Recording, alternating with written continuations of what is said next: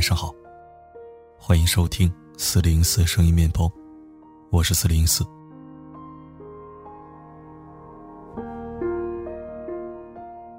最近微信又出了幺蛾子，在继推出朋友圈三天可见和朋友圈半年可见之后，微信又推出了朋友圈一个月可见。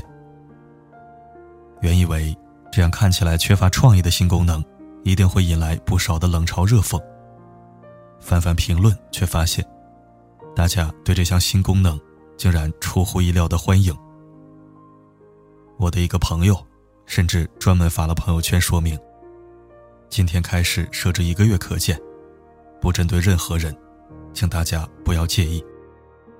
如果你能在三十天内想到来看我，那我们是好朋友。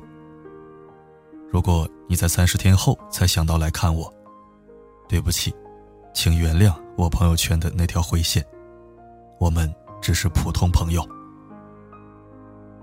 这话听起来扎心，却很有道理。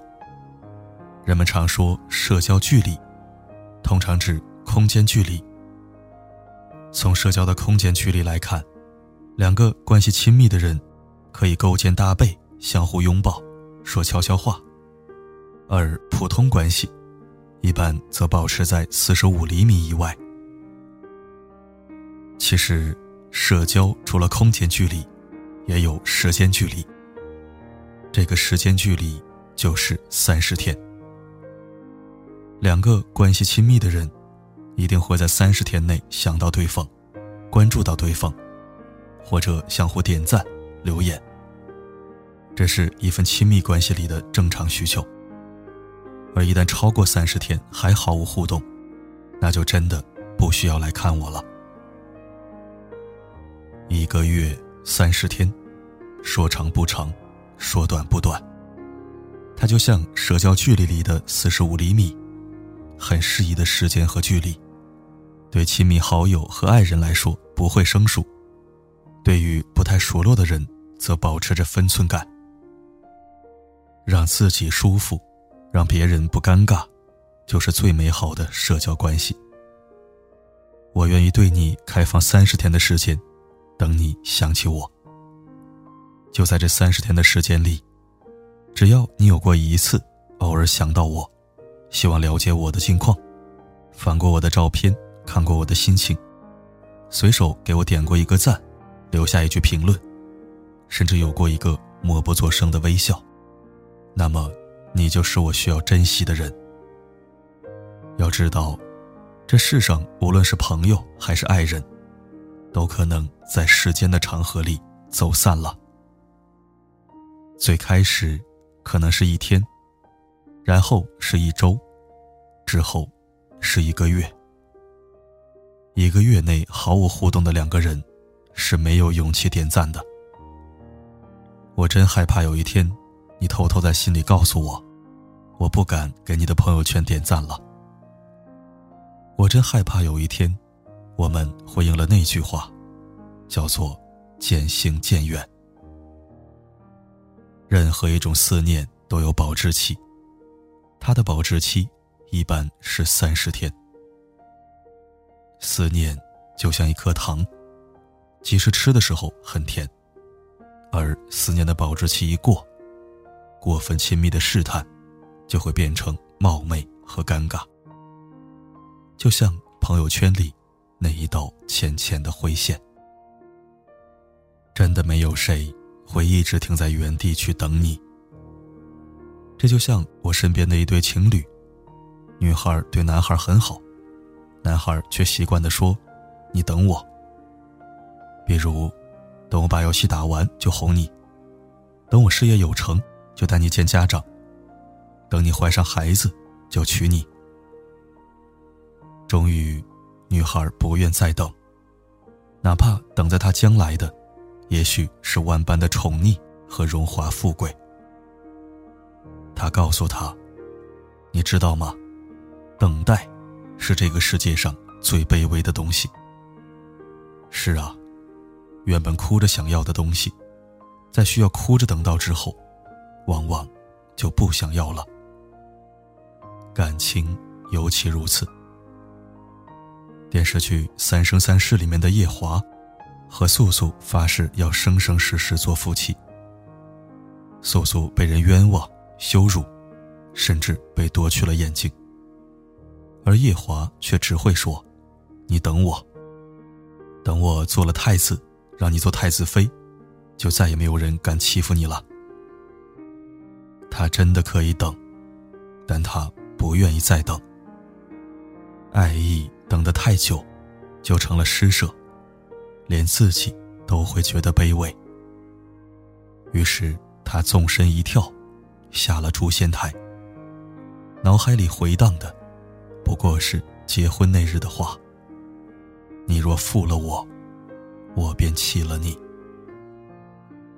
你若让我等得太久，我便不再等你。”这是一个人在感情世界里最后的尊严和骄傲，哪怕他除此之外一无所有。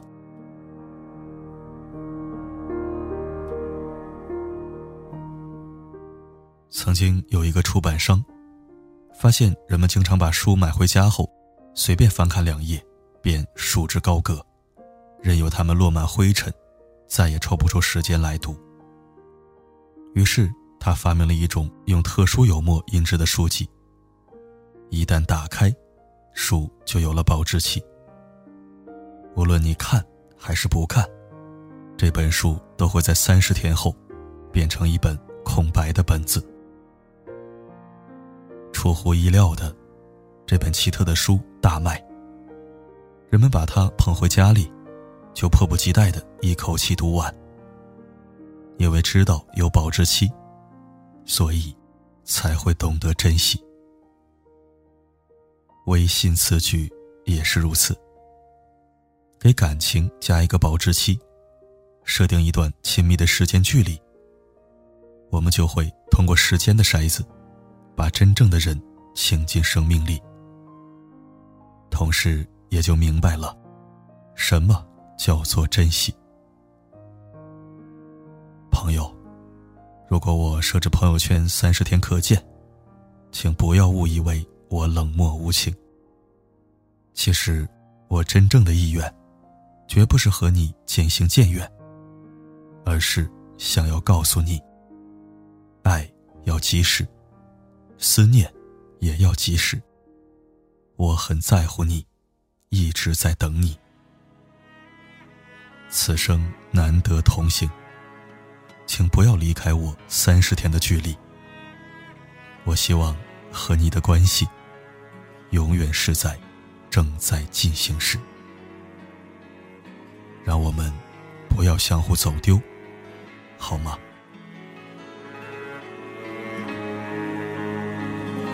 看不穿是你失落的魂魄，猜不透是你瞳孔的颜色。一阵风，一场梦，爱如生命般莫测。你的心。感谢收听。其实这个功能我期盼很久了。之前只有三天可见和半年可见，总觉得相隔时间太长了。这就意味着要么拒之千里，要么半年裸奔，太不合理。那现在好了，一个月可见功能正式上线了。对于熟人，只要彼此关注着近况，就不会感到生疏。对于陌生人或者新朋友，那么你看到的。只是最近的我，原来的我什么样，发生过什么，你一概不知。这是再好不过的界限感保全办法了。好了，今天就说到这儿。我是四零四，不管发生什么，我一直都在。